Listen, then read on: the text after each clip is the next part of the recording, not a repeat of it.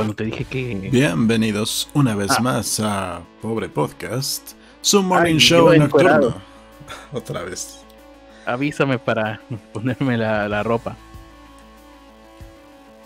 Bueno, bueno, ya empezamos.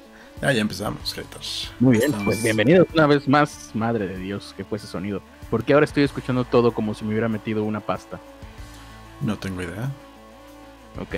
Bienvenidos una vez más a este podcast, Pobre Podcast. Recuerden que yo soy Carlos Arispe y juntos somos Pobre Podcast. Y en esta ocasión Ernesto nos acaba de meter en una bronca. Ernesto, ¿quieres explicarle a la gente qué carajos va a pasar el día de hoy por tu culpa? No sé, el pobre podcast es con Carlos Arispe y Carlos Arispe, ¿no? Así que no es mi problema. El- lo que sí les puedo decir son las noticias del día. Ajá. Y es que el cabecita de algodón, otra vez con sus mamadas, Ok. salió a decir que los conservadores se disfrazaron de feministas para atacar a AMLO. Para atacarlo. Para atacarlo a él. Ajá. Sí, esto lo hizo en su conferencia de prensa en San Luis Potosí. Y vamos, vamos a decir que es una media verdad, porque nosotros cuando empezó este sexenio lo dijimos, hay mucho, hay muchos políticos que están, eh, pues, contaminando muchos de estos movimientos. Pero son muy detectables, ¿no? Es este feminismo panista, pro, pro, pro vida y totalmente antifeminista, pero que va con la misma bandera de disfraz.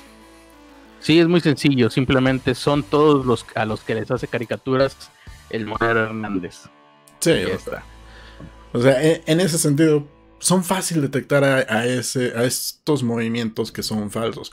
Pero el problema de que haya hecho este tipo de declaraciones AMLO y que lo haya hecho de una manera tan general, pues en un principio es descalifi- descalifica a toda, a toda la demás lucha que está habiendo y a todas las demás mujeres que sí están en pues colectivos que no tienen nada que ver con la política, que, que están más bien pues luchando por la por las causas que ya todos sabemos, ¿no? Los feminicidios, eh, los, los derechos que, que, que quieren tener, etc, etc, etc, etc. Que Sí, es muy sencillo Sí. utilizar en su contra, en contra de AMLO lo que ha dicho. Sí. Y pues nada, otra, otra más dentro de esta, este grupo de descalificaciones. Ya lo vimos en días anteriores, ¿no? Se puso a decir que iban a empezar a vender sus boletos el día 9 de marzo, ya lo corrigió. Pero ent- entre sus... La gente que les hizo... la- estos, ge- esta gente que, que está súper pagada por el gobierno y que no es tan eh, difícil de detectar como tipo chapucero, tipo quesadilla de verdades, tipo todos esos güeyes. Uno de ellos estaba ahí preguntándole si iban a investigar las cuentas bancarias de las personas que lideran los movimientos feministas.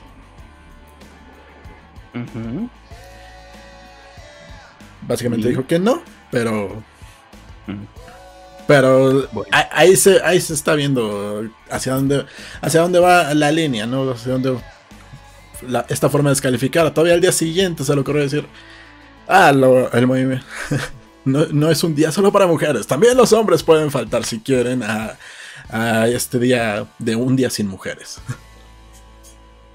Bueno, Ese es el presidente más feminista de la historia de México. bueno, también se lo están dis- disputando el PAN y el PRI, ¿no? También ya sacaron sus eslogans de que el PRI es feminista, el PAN es feminista, Morena por añadidura es feminista. Y hablando de pan feminista, Sí. la página de Pan Querétaro Ujú. publicó en su Facebook. Ajá, ajá. Publicaron una encuesta que decía, el día de ayer Morena presentó una iniciativa en el Congreso local para promover el aborto. En el panel creemos que la vida debe defenderse desde el momento de la concepción. ¿Cuál es tu postura? ujú. 63% fue a favor del aborto, Ujú. 37% a favor de que la vida debe protegerse. ¿Qué fue lo que pasó? Pues que el PAN borró la publicación. Pero los resultados ahí quedaron. Ah, los resultados quedaron por las capturas y porque ya lo retomaron en un montón de medios, pero lo retomaron como eso. El PAN hace su encuesta y borra, borra la conversación porque no le gustó el resultado de la encuesta. Lo dijo Don Draper en Mad Men. Si no te gusta la conversación, cambia la si no, sí, si no te gusta y no puedes controlar la conversación, cambia la conversación. Sí, lo malo es que no pudieron controlarla y tampoco la pudieron cambiar, solo la quitaron, porque el tema va a seguir. Y, claro, claro. Y ese pan feminista que se está anunciando, pues ahí, ahí lo tienen. tienen a cualquier feminismo de cualquier partido, ¿eh? Sí. Están igual todos. Sí, totalmente.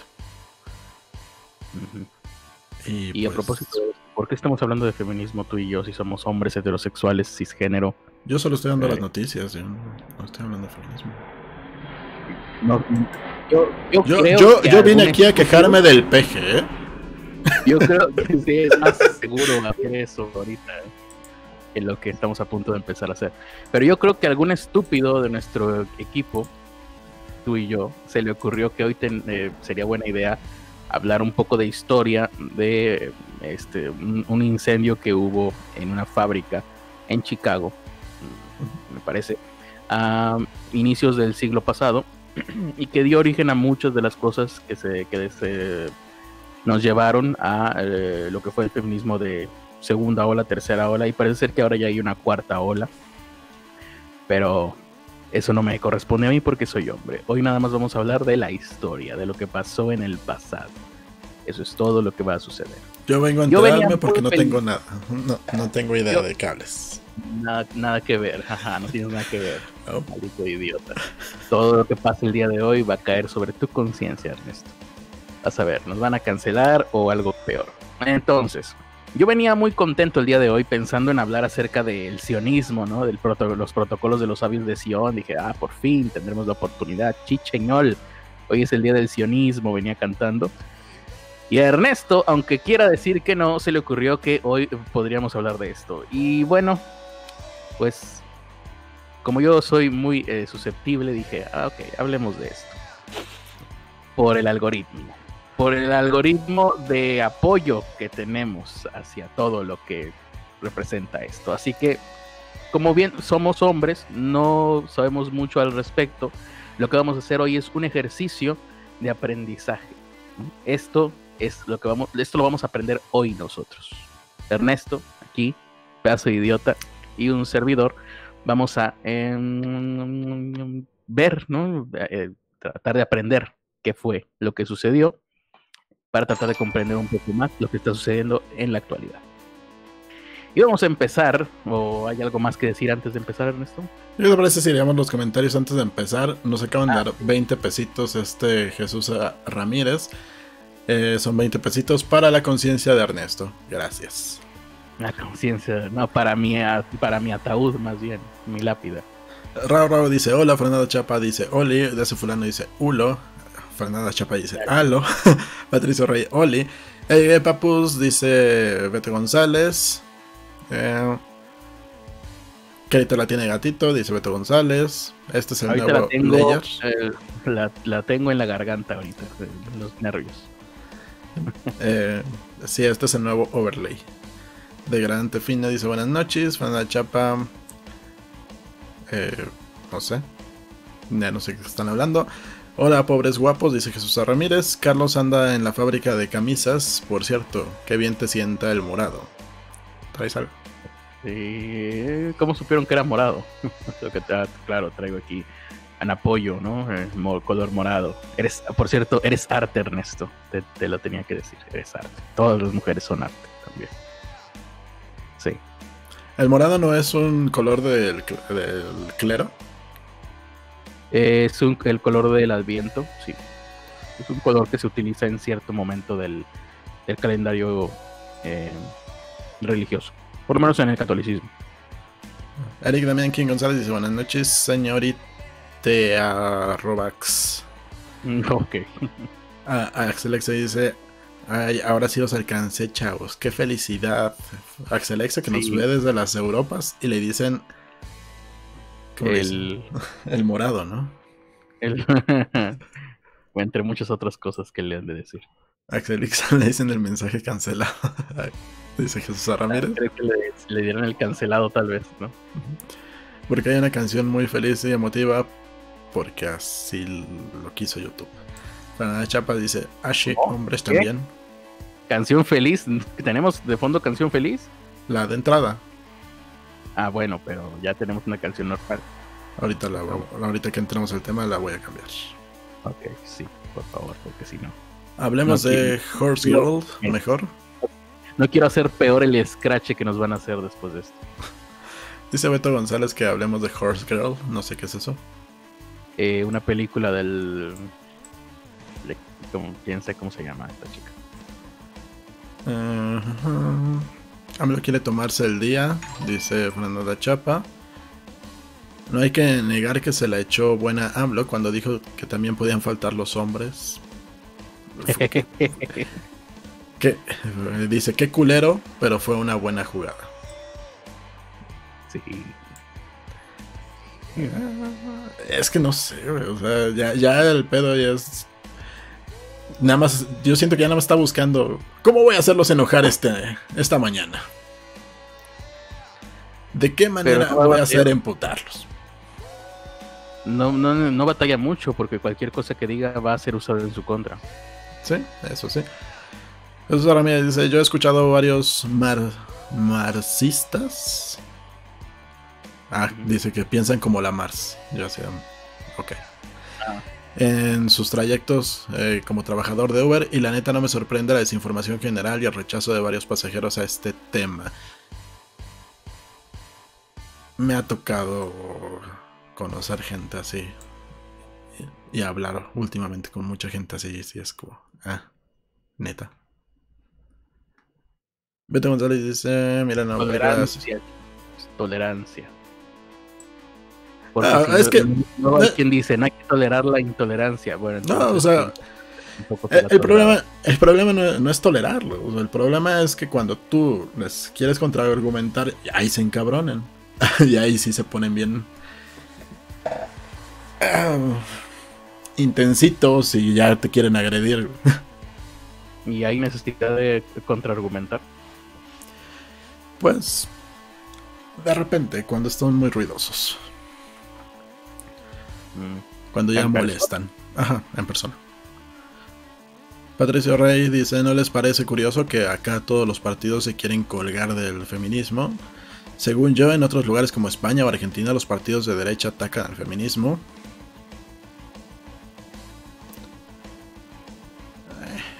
Te diré, también son igual de hipócritas. Vox también es igual de hipócrita si es a lo que se refería. Es la mejor táctica. Eh, están hablando de la nueva película de Addison Brie. ¿Qué tiene Carlos en el cuello? ¿Un boxer? ¿Traes un boxer?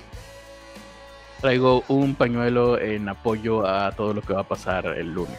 Que ah, no lo puedo decir. Eh, en apoyo a tu cancelación. Mi cancelación, nuestra cancelación. Eh, mira, mi, playera, por más morada que sea, se ve azul en pantalla. El mío también, o sea, en persona esto se ve moradísimo, se los juro. Pero es que en mi pantalla sí se ve morado el tuyo y el mío no. Bueno, aquí en la mía se ve azul, azul, como el mar azul. Eh, bueno, dice Brenda Chapa, puedes contra concentrarse en pensar como una mujer Métanse en el papel de ser chicas por una chica. Dice Fernanda Chapa. No entendí. De, ser chicas por una noche, perdón. Dice Fernanda Chapa. Lo que estuve leyendo yo eh, es una construcción social, entonces. O ser hombre y mujer mm, no existe realmente. Entonces yo podría ser una mujer. Ahora. Patricio Rey dice, Vox feminista, no mamen, neta. Yo pensaba que atacaba el feminismo. Lo ataca y al mismo tiempo se dice feminista. Ah, como, que el pan. sí. Eh, profe nuevo, un saludo a todos los pro. Excelexa, ¿qué es, ¿qué es el scratch de. ¿Cuál es el scratch del que hablan? El que nos van a hacer a partir de mañana cuando la gente empiece a ver este video. Axel Exa le dicen el Scratch también. Sí, le van a decir el Scratch dentro de poco. Juan Carlos Luna Castillo dice: Saludos de Chihuahua, ya soy fan. Gracias, Juan Carlos. Eric Damián King González: Eso que trae Carlos en el cuello se ve de un brillo satinado, típico de ropa que se compra en Victoria's Secret. ¿Es, un, ¿es acaso un negligé? Muy probablemente. Algodón, como que satinado. Esto es algo, mira algodón. Pero, se ve, sí se ve como satinado, de hecho, en la pantalla. En Facebook tenemos otros comentarios. El Gran Tefina dice buenas noches. José Miguel Campos dice buenas noches. José Miguel Campos de nuevo. Ahora sí, empezaron temprano. Ayer se mamaron empezando a las 2, pero por suerte no podía dormir. por cierto, su última transmisión en Facebook tuvo casi 800 vistas, no en vivo. 800 reproducciones. ¿Eso se puede saber? Pues no sé. no, sé usar, Facebook. Pero pues, pues, tampoco, tampoco hemos tenido como interacción que, pueda comprobar eso. A lo mejor nada más es porque les apareció en el timeline y ya lo cuenta como reproducción. Pues bienvenido Facebook a partir de ahora. Sí, señor. Y ahora sí. Y ahora sí, vamos comencemos. con el tema. Pon música seria, te lo pido por el amor de Dios. Porque si no. Vamos a comenzar con eh, este suceso. La, el incendio que de cierta manera influye en la, formación de lo que ahora son las fechas en las que se, se recuerda de la lucha del feminismo. Vámonos hacia atrás y lo más atrás que podemos irnos es 1405. Es el año en el que se publica el libro La ciudad de las damas. Estamos hablando de la época medieval, nada más para que más o menos quede claro. 1405. Su autora, Christine de Pizan, precursora del feminismo. Eh, en este momento no existía absolutamente nada, ni siquiera como idea de lo que sería eh, el feminismo. Así que vamos a ver un poquito de la biografía de esta mujer, Cristina o Christine de Pizan. Ella nació en 1364 en Venecia. Eh, su mamá siempre quiso estimularla en tareas propias del hogar, lo normal en la época. Ella prefería seguir los pasos de su padre. Me imagino yo que siempre han habido personas así a lo largo de la historia. Eh, su papá se llamaba Tomás, Tomás de Pisán. Y de él heredó su curiosidad intelectual, se dice, y su interés por el estudio. Su padre se fue de Italia porque el rey Carlos eh, el Sabio, rey cristiano de Francia, le dijo, ven para acá, tenerlo a su lado, agarró un avión como el que se está escuchando ahorita y se fue. No, en aquel entonces no había aviones.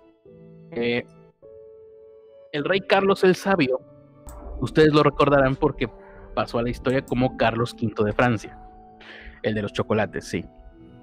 En aquel entonces Cristina, Cristina de Pizán, tenía cuatro años de edad. Eh, y el, rey Carlos V, lo que, se, lo que llega hasta nosotros es que eh, le dio grandes favores a Tomás de Pizán. Tomás de Pizán fue su asesor, su médico, su astrónomo, su, clica, su fiel consejero. Y por causa de esto, Cristina eh, tuvo mm, algunos privilegios que para aquel entonces deben de haber sido no sé, algo fuera de este mundo.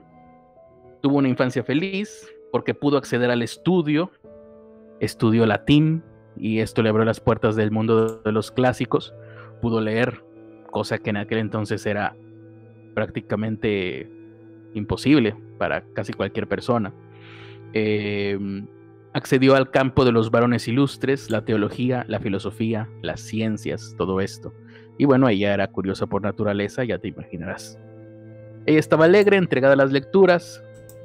Eh, ella misma dice que a los 15 años se casó con Etienne Castel, que en aquel entonces pues era la edad habitual y a lo mejor en una de esas ya se andaba quedando 15 años en el medievo. Eh, era notario y secretario del rey, ¿no? Etienne Castel. No fue un matrimonio pactado, como todos los que en aquel momento se hacían. Eh, ella sinceramente quiso a este hombre y con él tuvo tres hijos Pero, ah, aquí empieza el cambio de suerte de la pobre Christine. No, no, no le fue tan bien. Eh, hasta aquí le había ido bien. El rey Carlos V murió en 1380 y hubo una guerra, ¿no? En lugar de libros y astrolabios, ahora había armas a su alrededor. Su papá moriría pocos años más tarde y cubierto de deudas. El esposo de Christine eh, conservó su cargo, pero los sueldos de los oficiales eh, se pagaban de forma irregular, ¿no? Porque estaban en guerra.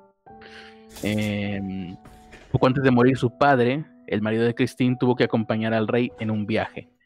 Diez días después de su partida, se murió por la peste, la peste negra. Entonces se murió el rey Carlos V, se murió su padre y se murió su esposo. Ella tenía 25 años y era viuda, viuda y con tres hijos, en la Edad Media. Imagínate, imagínate, imagínate. Em, la mayor de ¿La llevaron con un dragón?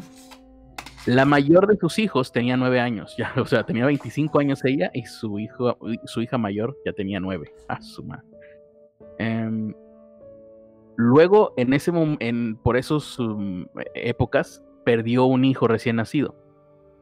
Tenía que mantener a su madre, que ya estaba enferma, y a una sobrina pobre que ella había dicho, ah, pues, no tenía con nadie más en el mundo y parece que se fue con ella. Entonces tenía responsabilidades también todavía con sus dos hermanos menores. Porque recordemos, apenas tenía 25 años, entonces todavía estaba en, la edad en la que muchas personas eh, eh, pues apenas están saliendo de sus estudios ella ya tenía que tomar las riendas no solo de su vida, sino de la vida de muchas otras personas que estaban alrededor de ella. Y eh, el caso es que la muerte repentina de su esposo, porque si bien en aquel entonces era muy más fácil que ahora morirse, excepto si vives en América Latina, eh, pues no, estaba, no, esperaban la muerte de su esposo. La dejó indefensa eh, se le llegó a demandar incluso judicialmente a ella en cuatro tribunales de París para negarle el patrimonio que había comprado su marido, porque este era el problema. Los bienes de su marido, al parecer, ella iba a tener problemas para conservarlos, para heredarlos. O vaya, eran, eran de ella, tendrían que ser de ella, eh, pero según ella misma escribe, todavía recuerdo, dice, cada ocasión que pasé en aquellas salas, salas de la corte, no, sé cómo sería en aquel entonces las cortes, eh, seguramente eran mucho más informales que ahora, pero dice cómo aquellas gentes llenas de vino y de grasa se burlaban de mis pretensiones, ella quería conservar todo lo que era de ella, lo, que había sido de su matrimonio. Em, tuvo que pasar por encima de todas las convenciones sociales, insistió y em, se armó de dignidad en la, em, y acudió una y otra vez asistida por lo que ella consideraba era la razón, ¿no? Simplemente pues para mantener y para poder seguir adelante con su vida, mantener a todos los que estaban a su cargo.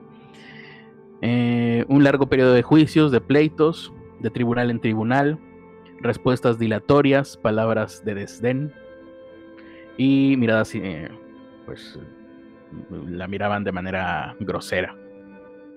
Eh, esto, todo esto fue el caldo de cultivo para que su mente inquieta y que ya tenía eh, mucha cultura empezara a ser fecunda ahora en creatividad.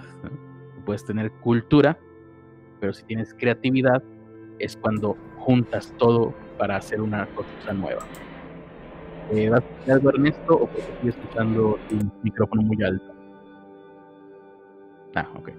Bien. Em, mientras todo esto pasaba, mientras él era, eh, mientras eh, podía tener o no un resultado halagüeño, había que seguir comiendo. Entonces, por inspiración y por hambre, empezó a escribir. Cristina de Pinzán tendría que ser considerada, no sé si lo sea, yo supongo que sí, la primer mujer escritora profesional, es decir, la primer mujer a la que le pagaron por escribir o que cobró por escribir, que recibió dinero por escribir. Logró con su pluma alimentar a toda su familia. Y aproximadamente se, conservan aproximadamente 30, 37 obras de las que ella escribió. Em, empezó a tener algo de fama, que en aquel entonces era muy, muy, muy difícil. El conde de Salisbury le propuso enviar a Inglaterra a su hijo mayor Juan de 12 años ya para aquel entonces, con la promesa de recibir una educación de caballero.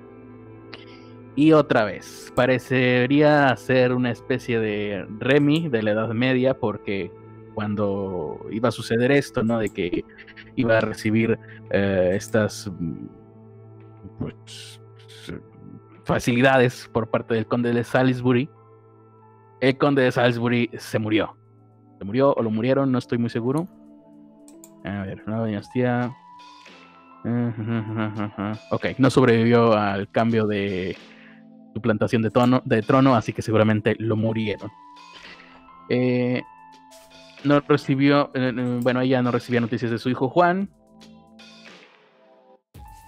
Y aún así, el nuevo rey de Inglaterra, otra vez, entró en contacto con ella y dijo, bueno, entonces yo te ayudo si ya no recibiste la ayuda que estabas esperando. Em, se vio obligada a fingir que estaba a, las órdenes del nuevo monarca para poder este, recuperar algo. Eh, por, fin logró conseguir eh, volver a, reunirse con su hijo Juan.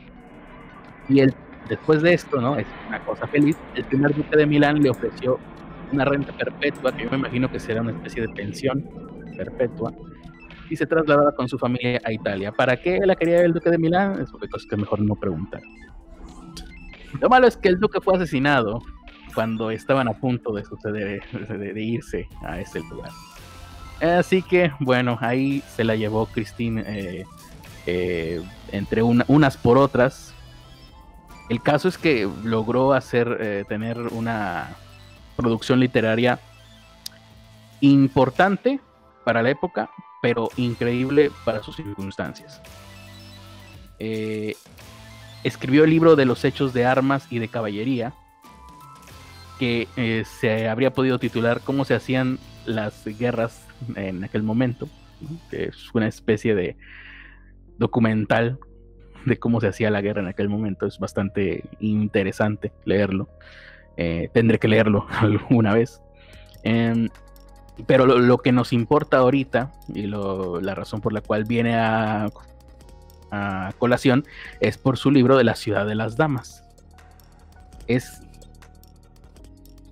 aquí es donde empiezan las ideas eh, de que las mujeres deberían de tener una mejor posición. Ya olvidémonos de todo lo que ahora ya sabemos, sino en aquel entonces era la época de las cavernas todo tenía que iniciar de alguna manera e inició con ese libro, La ciudad de las damas, por lo menos para Occidente. Y su autora fue Christine de, de Pizan, e, época medieval. Un par de siglos después, eh, Nicolás Condorcet publica un libro que en francés suena muy gracioso, pero que en español sería sobre la admisión de las mujeres al derecho de ciudadano. era una idea revolucionaria. 1790. Estamos hablando de que ya había sucedido, o bueno, estaba sucediendo más bien en ese momento la revolución eh, francesa, 1789. Y en 1790 sale este libro. en 1791, dos años después de, como te digo, que iniciara la Revolución Francesa, con la Declaración Universal de los Derechos del Hombre y del Ciudadano, se publica la Declaración Universal de los Derechos de la Mujer y de la Ciudadana, redactada por Olympe de Gouges, no sé cómo se pronuncia, se escribe Gouges, Gouges. Eh, y esto propone la emancipación femenina y la equiparación jurídica de la mujer, eh, la igualdad de derechos y el, sobre todo, sufragio femenino. ¿Eso en, qué, año era? 1700, a eso voy. Se propuso en 1791 el sufragio femenino. En México las mujeres votaron por primera vez en 1955. Muy bien. Eh, y aún así le ganamos. años. ¿Cómo? 170 años. Y aún así le ganamos a alguno que otro país por ahí. Nos los adelantamos. 1792, Mary Wollstonecraft publica, bueno, en inglés, mejor te lo digo en español, una vindicación de los derechos de la mujer. Logró hacer. Eh, ah, ahí estoy yo, eh, qué hermoso suena mi voz. Saludos a mí mismo. Ya me dejé de escuchar. Ah, qué, qué, triste. ¿Estoy escuchando ahí? Ahí, ya. Es una, esta, eh, La Vindicación de los Derechos de la Mujer, es una de las primeras obras de la literatura y filosofía feministas. Su autora, Mary Wollstonecraft, por si alguien quiere ahí ir anotando nombres para después irlos googleando como yo lo voy a hacer. Recuerden, esto lo estamos aprendiendo, ¿eh? Yo desconocía la mayoría de lo que voy a decir el día de hoy. Eh, en 1846 se publica el ensayo de Flora Tristán, La emancipación de la mujer. Aquí ya estamos en territorio que más o menos conocemos un poquito más. Aquí se manifiesta contra la inferioridad, inferioridad matrimonial del sexo femenino. En el 48, dos años después, eh, Seneca Falls, en Nueva York, eh, declara y proclama, eh, proclama la igualdad y la libertad de las mujeres, su derecho al voto y la participación ciudadana. 1848, ya es medio siglo después de que se propusiera por primera vez. Ahora sí, en 1853, aquí ya empieza la, la segunda ola. Eh, se me había olvidado hacer la mención de esto. La primera ola del feminismo se considera que empieza con la Declaración Universal de los Derechos de la Mujer y de la Ciudadana en 1791. A partir de ahí es la primera ola. Empezamos con la segunda ola en 1850, 50 y tantos, cuando empieza la pelea, pero en este caso sindical, por los derechos de la mujer, pero en el trabajo. Y ahí es donde vamos ahorita.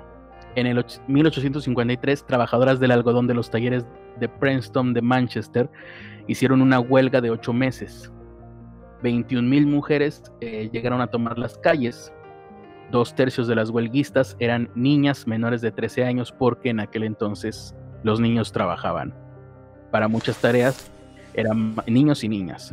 Era, para muchas tareas era más sencillo tener a niños literalmente encadenados a las máquinas de la revolución industrial. En 1857 eh, es decir, cinco años, cuatro años después, el sindicato de costureras de la compañía textil de Lower East eh, en Nueva York convocó a una marcha en el mes de marzo, reclamando una jornada laboral, que se les redujera la jornada laboral a solamente 10 horas. Porque, hombre, las jornadas laborales de 16 horas eran demasiado, supongo yo. 10 horas sigue eh, siendo un chingo. básicamente es la jornada de México, aunque pues legalmente sea 8, pero es, básicamente la, que se lleva en México, pero sigue siendo un chingo. La jornada laboral de 8 horas es una conquista eh, sindical. Si no fuera por los sindicatos, la gente seguiría trabajando más de 10 horas al día, 15 horas. En 1867 también en marzo tuvo lugar una huelga de planchadoras de cuellos de la ciudad de Troy, en Nueva York.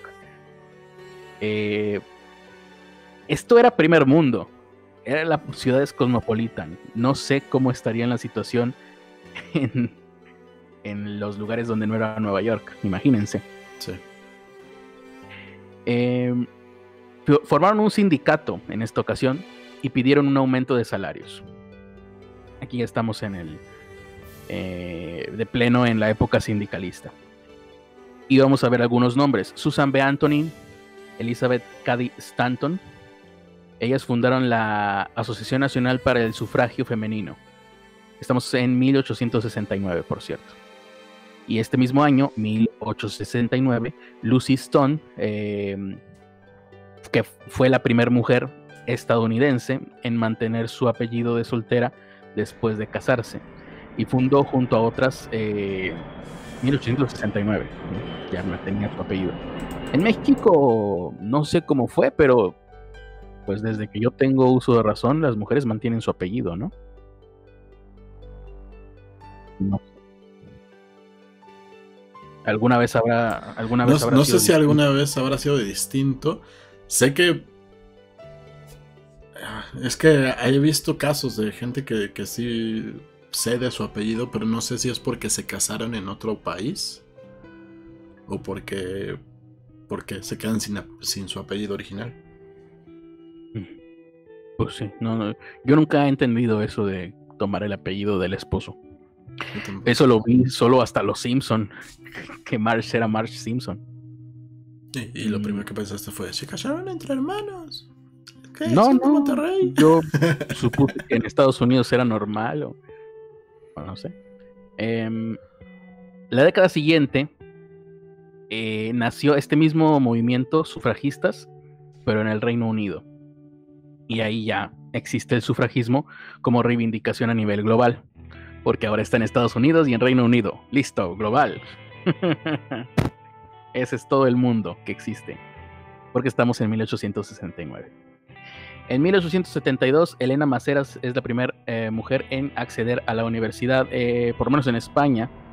Ella necesitó un permiso especial del rey Amadeo I para poder asistir a la Facultad de Medicina, Medicina, en la Universidad de Barcelona, en el curso de 1872 a 73.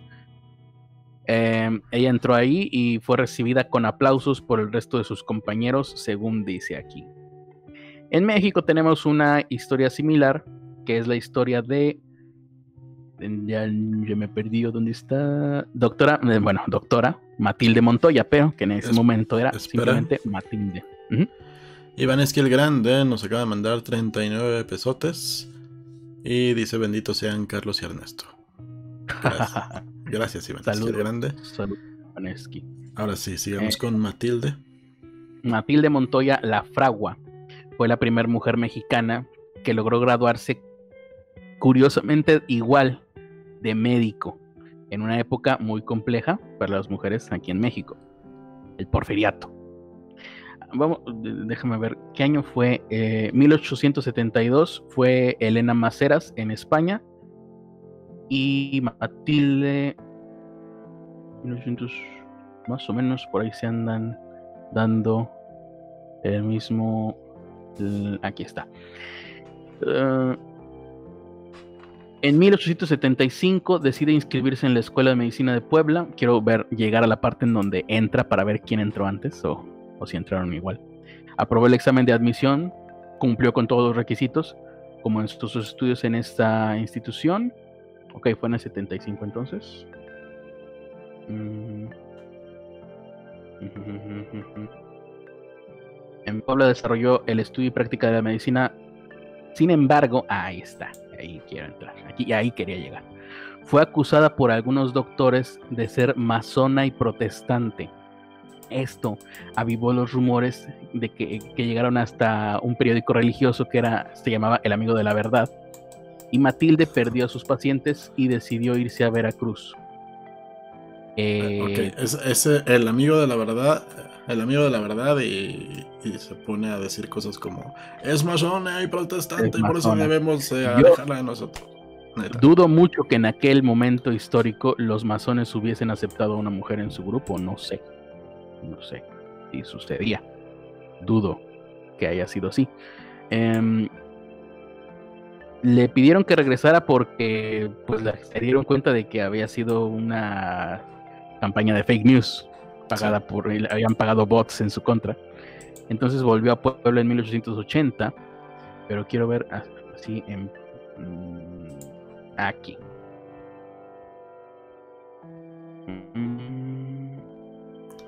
O sea, sí. ver, ella sí- ya era- sí- ella ya ejercía, Ajá, ella, ella ya ya era pero doctora. luego- es que eso es lo que no estoy entendiendo en- eh, y, y lo traté de leer antes de entrar al aire, pero no estoy. Parece, parece ser que ella ya estudió y practicó la medicina, pero luego en el 75 en Puebla. Ah, ok. Y luego quiere entrar de nuevo a la Escuela Nacional de Medicina. Oye, ella ya había estudiado medicina en Puebla en el 7- 75. Y en la Escuela Nacional de Medicina fue aceptada en 1882. No estoy entendiendo. y dicen que esto fue a los 24 años de edad, entonces. Ah, acuérdate que los doctores tienen que tomar no, solo, no solamente el de medicina general, sino que tienen que especializarse y todas esas cosas. Yo creo que en aquel entonces no era tan así. Pues, em, quién sabe, pero cuando menos los tenían que tener actualizados a los doctores, supongo. Porque en el 82 tenía 24, en el 75, que son 7 años antes, tendría 18 y era doctora. No sé. Bueno, en el 75 se inscribió, se inscribió en el 18. Ah, bueno, pues puede Dame la historia. Sí, eran otros ah, ah, también eran otros tiempos, en, no solo en la escolaridad, o sea, no es como ahorita que estudias y ya lo ejerces, allá normalmente, simplemente por empezar a estudiar algo, ya podías conseguir un trabajo de la carrera que estuvieras estudiando. Ajá, en aquel entonces la medicina no era tan larga como ahora, me imagino yo, apenas estaba también, empezando. También, si nos vamos aquí apenas a 20 años, por ejemplo, carreras que no son muy demandadas, como lo es química, como son muchas de las ingenierías, desde primer semestre, por ejemplo, en ingeniería petroquímica, desde primer semestre los agarraban así de, oye, no tenemos muchos, sabes que vente a trabajar aquí y tú sigue estudiando, pero te necesitamos trabajando. Entonces, ya más o menos me quedó claro. En 1872, en España fue la primera, entró a la Universidad de Medicina la primera mujer. Y aquí en México, en el 82, entró la primera mujer a la universidad. Que tuvo, también necesitó un permiso especial por parte de Porfirio Díaz, creo, tengo entendido. Ahora, mientras a la mujer en España, en la facultad la recibieron con aplausos, Acá en México las críticas se empezaron. Matilde era la única mujer en la escuela. Sus opositores solicitaron la revisión del expediente académico, alegaron eh, una invalidez de algunas materias y parece que, parece que le dieron de baja. A ver. Mm, y, ella pidió en distintas eh, instancias la revalidación de materias. Claro, porque ella ya había estudiado. O sea, está medio medio curioso el caso. El entonces presidente. A lo mejor en Puebla no tenían los títulos, ¿no? Era nada más como estudiaste medicina, pero eres un. Lo que serían los técnicos, ¿no? Un técnico superior universitario. y ya quería el título de la Escuela Nacional de Medicina, porque supongo que era la de prestigio de esos años. Porque quería, nada más. entonces el presidente de la República, Porfirio Díaz, le otorgó el derecho de presentar examen del primer año de medicina y el 11 de enero de 1883 Matilde queda oficialmente inscrita en la Escuela Nacional de Medicinas. Pues nada más 11 años después que su em, la, mujer en España. Bueno, ahí está. Esos son los casos de ambas mujeres, que también es curioso, ¿no? Como ambas decidieron estudiar lo mismo. Y en un momento en donde al parecer no se les permitía por lo menos. y supongo, que esa, carrera de, ha tenido el mismo prestigio eh, desde, desde que inició, ¿no? O sea que no. Hoy, hoy en día ser un doctor de alguna manera da prestigio en, en cuestión de carreras. O sea, se piensa que ganan bien aunque no sea así. y se piensa pues que son gente que, que necesita cierta vocación y que pues tiene que entregarse esa, esa carrera tan complicada. Entonces, no creo que haya sido muy diferente entonces, o sea, se fue por la grande. Sí, sí. Entonces dijimos que eh, se, propone, se propone el voto eh, de la mujer en 1791 y el primer eh, país en otorgarle el voto a las mujeres es Nueva Zelanda, pero hasta 1893, más de 100 años después. 1893, eh, Nueva Zelanda es el primer país del mundo en aprobar el sufragio femenino. En Europa, el primer país que reconoció el derecho a voto fue Finlandia en 1907, que en aquel entonces todavía era parte del Imperio Ruso. Rusia fue el primer país en darle voto a las mujeres, lo que es la vida, ¿no? Seguido de Noruega y Suecia, el primer país eh, de habla hispana en, en aceptar el sufragio femenino fue, adivinen, en México, no. Ah, no, nada, ni madre. Fue en 1927 y fue Uruguay. Sí, yo tampoco me explico. Porque son esas cosas de la vida que no se puede explicar. Mm, es que no, sé si no me lo puedo explicar, porque pues, Uruguay es. Eh, se, había separado de Argentina, supongo. Pues sí, pero eso no tiene nada que ver. Y, y dijeron: Bueno, ya nos separamos. Démosle derechos a todos. En España, todavía se tardaron un poquito más, fue reconocido en la Constitución de 1931 y las mujeres votaron por primera vez en 1933. Ahora, en inicios del siglo pasado, Marie Curie fue la primera mujer en ganar el premio Nobel, el premio Nobel de Física. Oh, espera, ¿y en eh, México y en Estados Unidos cuándo fue? ¿Qué? ¿El voto? Ajá. En México fue en el 50 y... ¿qué te dije? 55. Ok. Sí, en Estados Unidos no tengo idea. Habría que buscar. Em, entonces, bueno, por el descubrimiento de la radioactividad, de hecho, lo obtuvo junto a su marido Pierre em, Curie y con otro güey de nombre Henry Becquerel. Lo compartieron entre, tres, pero bueno, ahí ya estaba incluida una mujer. En 1911 vuelven a otorgarle el premio Nobel, pero ahora sí ya en solitario en la categoría de química por haber aislado el radio. Fue la primera mujer en ganar el premio Nobel y la primera persona, independientemente de que fuera hombre o mujer, en ganarlo en dos categorías diferentes en la historia. Y bueno, también. De hecho, los dos apellidos son. Son.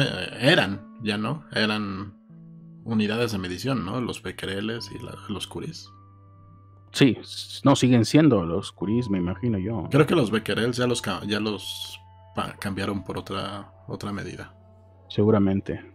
Pero el Curie creo que sí se sigue usando. Creo que sí, no, no me acuerdo, no me acuerdo muy bien. Pero bueno. Y aquí ya vamos llegando a la parte. Aisló el radio y también estuvieron las chicas de la radio. Y no, bueno, el radio y se murió de eso mismo. Sí, pero también estaban las chicas, las chicas de la radio, ¿no? Que los ponían a trabajar con el radio. Sí, sí, sí. Em, ya lo, ya lo ahora en otro podcast, luego búsquenlo. Ahora ya estamos en 1910. En México empieza la lucha de la revolución, eh, bueno, empieza la revolución mexicana, y en el resto del mundo, pues se eh, declara el Día de la Mujer Trabajadora. Mm, en la segunda conferencia internacional de mujeres trabajadoras que se celebró en Dinamarca. Eh, la impulsora de esto fue una política comunista alemana luchadora por los derechos de la mujer de nombre Clara Setnik, que seguramente ya les suena, porque ya estamos, como te digo, en la historia más o menos conocida por todos. Em, y en 1910, seguimos en, seguimos en 1910, y aquí es un punto interesante, importante, porque de aquí viene el 8 de marzo. No, todavía no vamos a la, al incendio. El 8 de marzo de 1910, la Gaceta de Madrid publica Ah, bueno, no, miento. Eh, lo del 8 de marzo viene de mucho tiempo atrás, de los 1800, me parece porque fue la primera, eh, se conmemora la primera eh, huelga de mujeres trabajadoras. Eso había sucedido ya en, el, en, el, siglo pasado. Pero el día se sigue manteniendo. Ahora, eh, ahí el, el, 8 de marzo de 1910 se permite por primera vez la matriculación de alumnas en España, estamos hablando, en todos los establecimientos docentes. Por primera vez en el mundo se celebra el Día Internacional de la Mujer en 1911. El 19 de marzo de 1911 eh, se declara, ¿no? Es el primer Día Internacional de la Mujer, fue ese. Yo recuerdo haber leído, pero no, no recuerdo de qué país se trataba, a lo mejor era de aquí mismo o de España, que si bien le dejaban estudiar a, las mujeres, solo podían estudiar ciertas carreras. Sí, sí, que por supuesto. era, era medicina, era para maestras y otras dos. Otras dos más. Pero no, no me acuerdo dónde, fue, si se hacía en todos lados o si era nada más en, en, uno de los países. Y en qué momento cambió, porque ese, ese comentario justo lo leí de alguien que vivió en la época y que justo lo que decía es como, sí, sí, es bueno que las mujeres tengan educación en esos ámbitos que son tan de mujeres.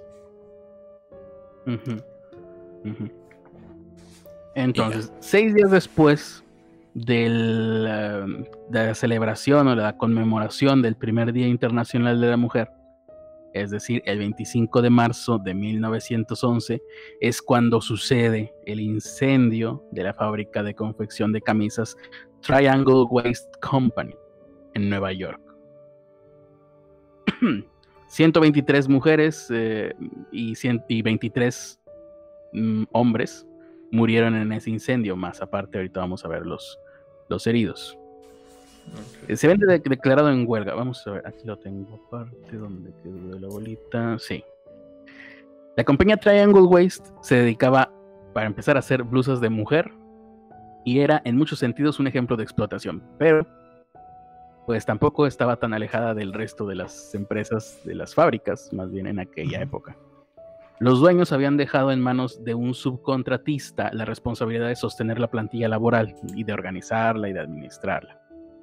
No como ahora, que eso ya no se hace, ¿verdad? No, tienes outsourcing ni nada así. Outsourcing, Apple no está mandando a China toda su producción, nada, nada. Em, Apple no, no, compra instrumentos que vienen de minas donde trabajan niños. No, no, para nada. No hay esclavitud de niños en la India para sacar minerales, no. La mayoría eh, de esta plantilla de trabajadores y trabajadoras estaba formada por migrantes que no podían quejarse de las condiciones de trabajo por temor a ser despedidos, por, porque no tenían papeles, iban a ser deportados. Afortunadamente esos tiempos ya pasaron y ya no suceden cosas como esa. Entonces los jefes, en aquel entonces, ya no sucede esto, podían imponer largas jornadas de trabajo eh. sin condiciones de seguridad. Ya, no sucede así como, como todos felices en Culiacán. Sí, no, jamás. No, no. Tú vas a algún lugar y dices, oiga, aquí explotan. No, no. ¿Cómo van a explotar gente, no? Eh, entonces no tenían paga justa ni condiciones de seguridad.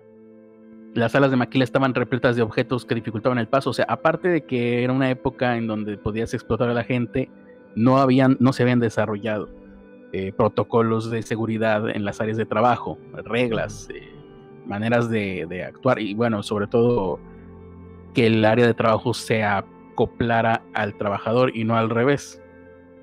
Todavía existen de la época de los inicios de la revolución industrial fotografías de niños, que, bueno, de adolescentes que habían estado trabajando desde niños y por estar en eh, posiciones incómodas trabajando en las maquinarias, crecían se desarrollaban durante la pubertad con deformidades por el trabajo que hacían.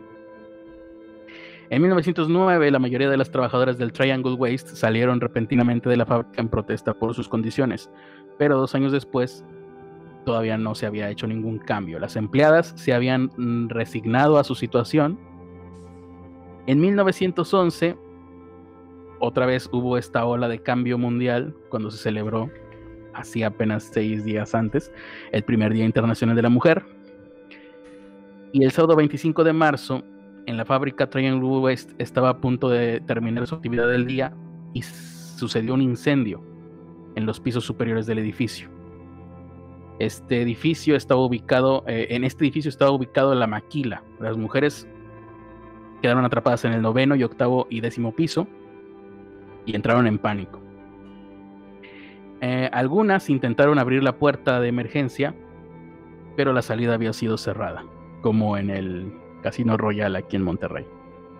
Se sospecha que fueron los dueños quienes bloquearon las salidas para evitar robos por parte de las trabajadoras. Algunas lograron salir por una escalera de emergencia, eh, pero la estructura estaba mal hecha, estaba endeble y colapsó porque se subieron muchas. Entonces hubo exceso de peso, se colapsó. Ahí hubo heridas. Eh, y seguramente también muertas, porque estamos hablando del octavo piso. Algo parecido a lo que pasó en México en el terremoto del 60 y algo. Que por negligencia, por cómo, cómo estaban las medidas de seguridad y por no dejar salir a las personas que estaban laborando, un montón de mujeres se murieron, un montón de costureras se murieron dentro de una fábrica. Eh, no sé si recientemente pasó algo así, ¿no? No sé si pasó algo similar. Con, también con costureras, con maquiladoras. En, no recuerdo si habrá sido en este último terremoto, pero no, no supe en qué quedó eso.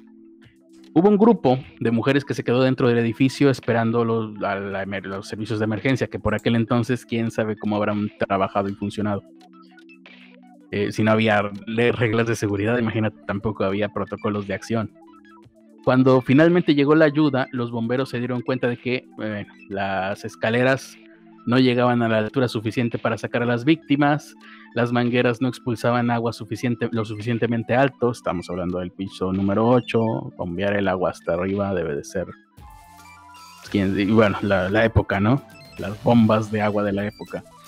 Muchas jóvenes se desesperaron y prefirieron saltar de las ventanas que morir quemadas. Y bueno, los vecinos y los reporteros estaban mirando desde abajo. Eh, de las 500 empleadas que había, 146, dice aquí, perdieron la vida en aquel día. Algunas eran apenas adolescentes, las más jóvenes de 14 años. Hmm, y bueno, hay fotografías que no les recomiendo buscar, pero que ahí están. Eh, semanas después, porque en aquel entonces las noticias corrían distinto, se conmocionó toda la ciudad. Todavía se tardaron días en identificar a las víctimas.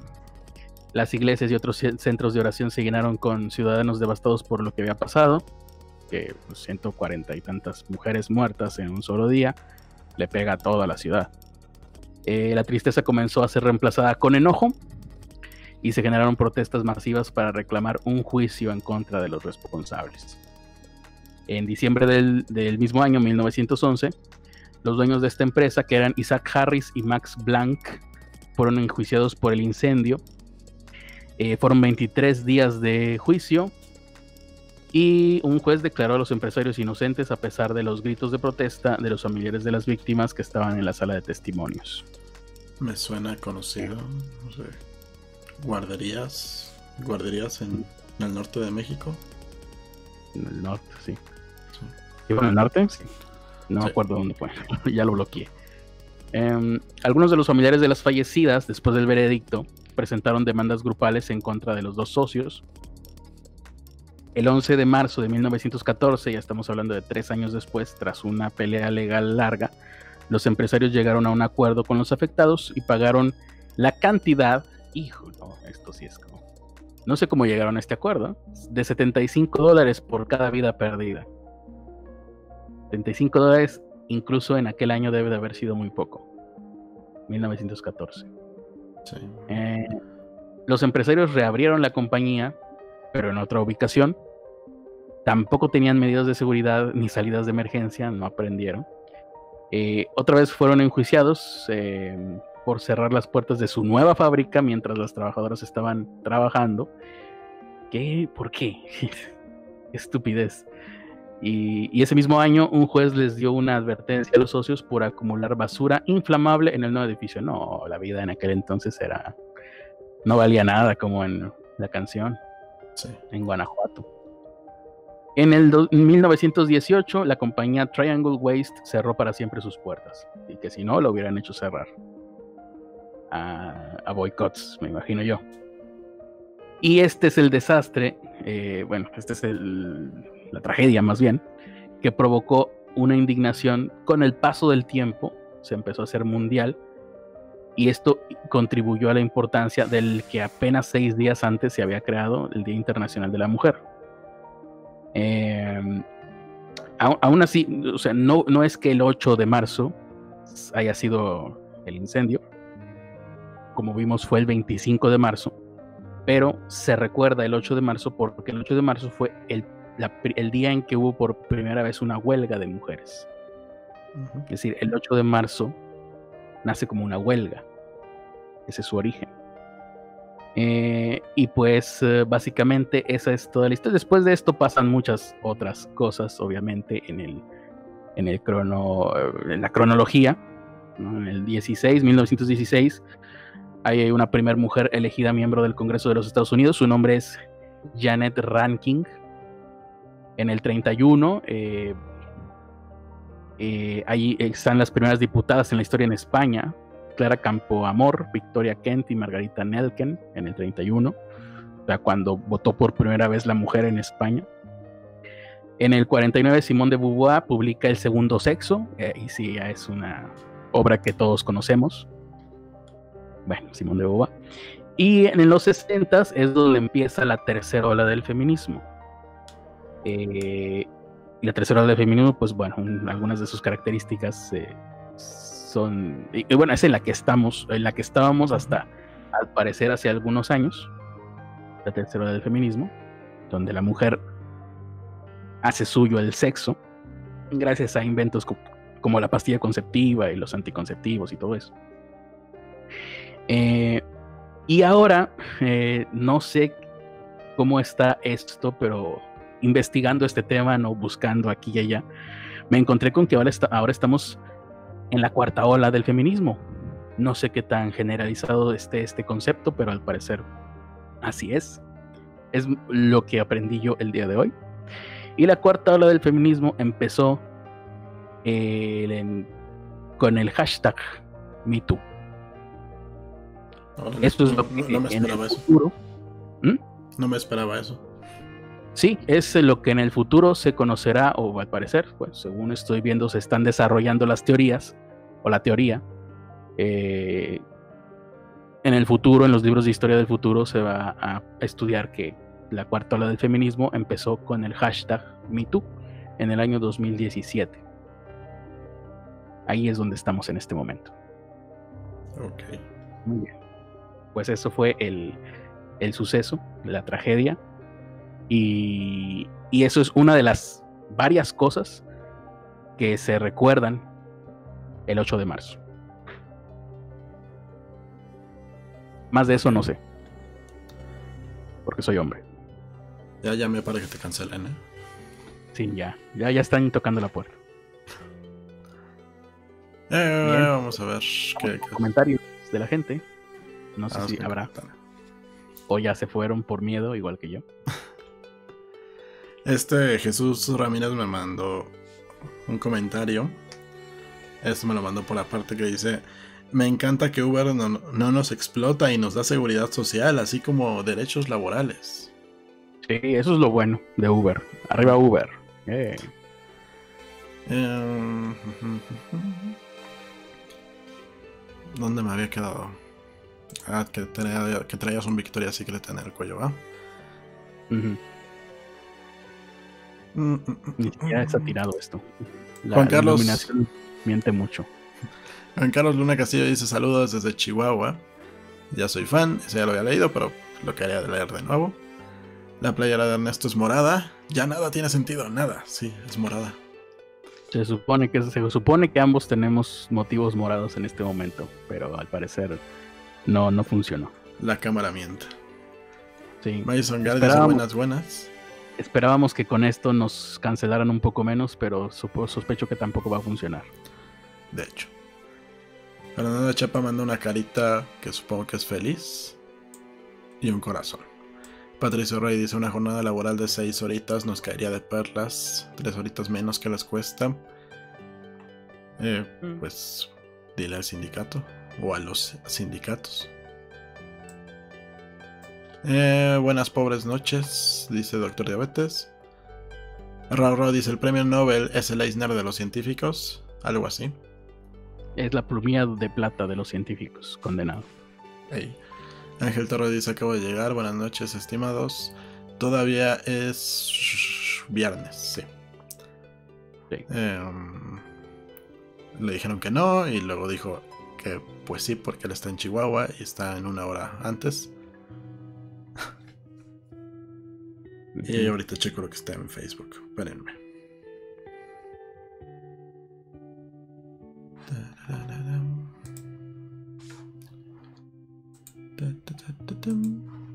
En Facebook dice Sara Guzmán dice hola, Owo. Hola, aquí viéndolos en todos los dispositivos que puedo porque puedo, dice Eric Damien King González, que nos manda una imagen de cómo está viéndonos en su tele, en su teléfono y en su computadora al mismo tiempo. Gracias. Seguramente lo va Lo bueno es que nos está viendo por diferentes plataformas. Porque si no, en YouTube creo que le cuenta como una sola IP, ¿no? Estamos a través de YouTube y a través de Facebook, ¿no? Sí. O, no sé cómo funciona. Porque somos influencers. Wow. Corazón Noble eh, dice que en Facebook sí le envía las notificaciones cuando hay transmisión. En YouTube no sucede por alguna razón. José Miguel Campos Hernández dice es que ahora sus streaming en Facebook aparecen en la parte de la plataforma de gamers. Por fin somos gamers. Pero no hay manera, no hay otra manera, no hay otra pestaña o algo, clasificación. No. O sea, para, para poder hacer la transmisión vía Streamlabs sin que nos cobren. Ah, ya. Eh, nada más te da la pues opción de. Puedes transmitir como gamer o como gamer. Eh, escoge qué juego vas a jugar. Y como no. Como no estamos jugando algún juego, nada más le ponemos voice. Pues aquí estamos jugando, eh. Estamos jugando a la voz. y. Chin, chin, chin, chin. Ya son todos los comentarios por acá. Ah, no, ya llegaron más. Eh, Jesús va a cenar tacos, qué bueno. De Master dice saludos de Reynosa. Pablo Martínez dice les mandé una donación por PayPal. Ahorita lo checo. Eh, a través de Facebook. Ángel Torres dice a través de Facebook. Axel X dice me parece bien la decisión de Jesús Ramírez de cenar tacos mientras los escuchas. Ya, fue todo. Jesús Ramírez decidió que era imprescindible que me mandara una fotografía de sus tacos. Gracias Jesús Alejandro. Y ya, son todos los comentarios. Muy bien, qué bueno que no comentaron nada para que sus nombres no queden vinculados a esto, que va a ser el final de este podcast. Eh, qué bueno que todos fueron testigos de pues, este tiempo que nos permitieron acompañarnos. Y así. Yo creo que ya en Twitter ya deben estar, ya debe haber un hashtag en, nuestra contra, ¿no? Para estas alturas. espero que no, pero sí, sí. Pues, con el hashtag. Eh, Pablo Martínez nos mandó, gracias por su podcast, aquí les va para las caguamas, aportan su granito de arena para que yo esté mejor de ánimo. Gracias Pablo Martínez. Y nos mandó 100 pesitos. Mándanos tu imagen para que te pongamos con los productores ejecutivos. Muy bien, muy bien. Que por cierto, ya estamos eh, estrenando ese overlay también, o todavía no. No, ¿verdad? No creo. Sí, ya, ya estamos estrenándolo, ya en todos lados. No, pero el de los productores y todo eso. Sí, también. Ah, ok. Eso estaba haciendo antes de que llegaras. Ah, ok. Si entendiste que el negro era para las fotos y el blanco. Ah, no, pues yo le puse nombre, ¿verdad? Sí. Sí. ah, es con los productores y el nuevo overlay. Vamos, vamos. Y quiere tanto Ahora, los imágenes con imágenes que no tendrán eh, derecho de autor. Así es. espérame. me mandó las fotos también, queridos. Este Jesús Ramírez.